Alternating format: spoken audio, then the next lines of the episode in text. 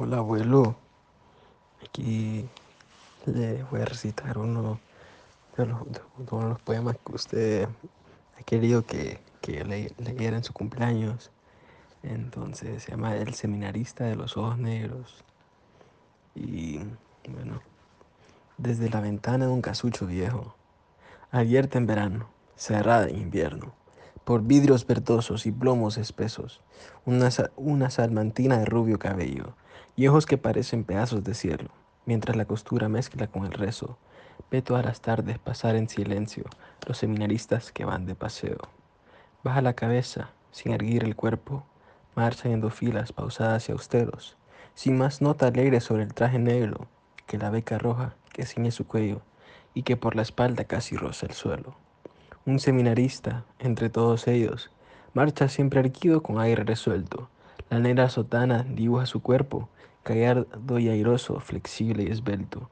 Él, sola hurtadías y con el recelo de que su mirada observen los clérigos, desde que en la calle vislumbra a lo lejos a la salmantina de rubio cabello. La mira muy fijo, con mirar intenso. Y siempre dice que pasa la deja el recuerdo, de aquella mirada de sus ojos negros. Monótono y tardo va pasando el tiempo, y muere el estío del otoño luego, y ven las tardes plomizas de invierno. Desde la ventana del casucho viejo, siempre sola y triste, rezando y cosiendo una salmantina rubio cabello. Ve todas las tardes pasar en silencio los seminaristas que van de paseo. Pero no ve a todos, ve solo a uno de ellos, su seminarista los ojos negros. Cada vez que pasa harto y esbelto, observa a la niña que pide aquel cuerpo marciales arreos. Cuando en ella fija sus ojos abiertos, con vivas y audaces miradas de fuego, parece decirla, te quiero, te quiero. Yo no he de ser cura, yo no puedo serlo. Si yo no soy tuyo, me muero, me muero. A la niña entonces se le oprime el pecho, la labor suspende y olvida los rezos. Ya vive sola en su pensamiento el seminarista de los ojos negros. En una lluviosa mañana de invierno, la niña que alegre saltaba del lecho, oyó tristes cánticos y fúnebres rezos. Por la angosta calle pasaba un entierro. Un seminarista sin duda era el muerto, pues cuatro llevaban en hombres el féretro con la beca roja por cima cubierto y sobre la beca el bonete negro.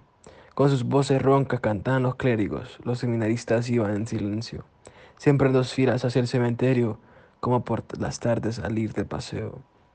La niña angustiada miraba el cortejo, los conoce a todos a fuerza de verlos.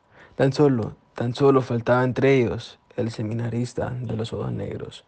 Corriendo los años pasó mucho tiempo, y en la ventana el casucho viejo, una pobre anciana de blancos cabellos, con la tez rugosa y encorvada del cuerpo. Mientras la costura mezcla con el rezo, ve todas las tardes pasar en silencio los seminaristas que van de paseo. La labor suspende, los mira y al verlos sus ojos azules ya tristes y muertos vierten silenciosas lágrimas de hielo. Sola, vieja y triste, aún guarda el recuerdo del seminarista de los ojos negros.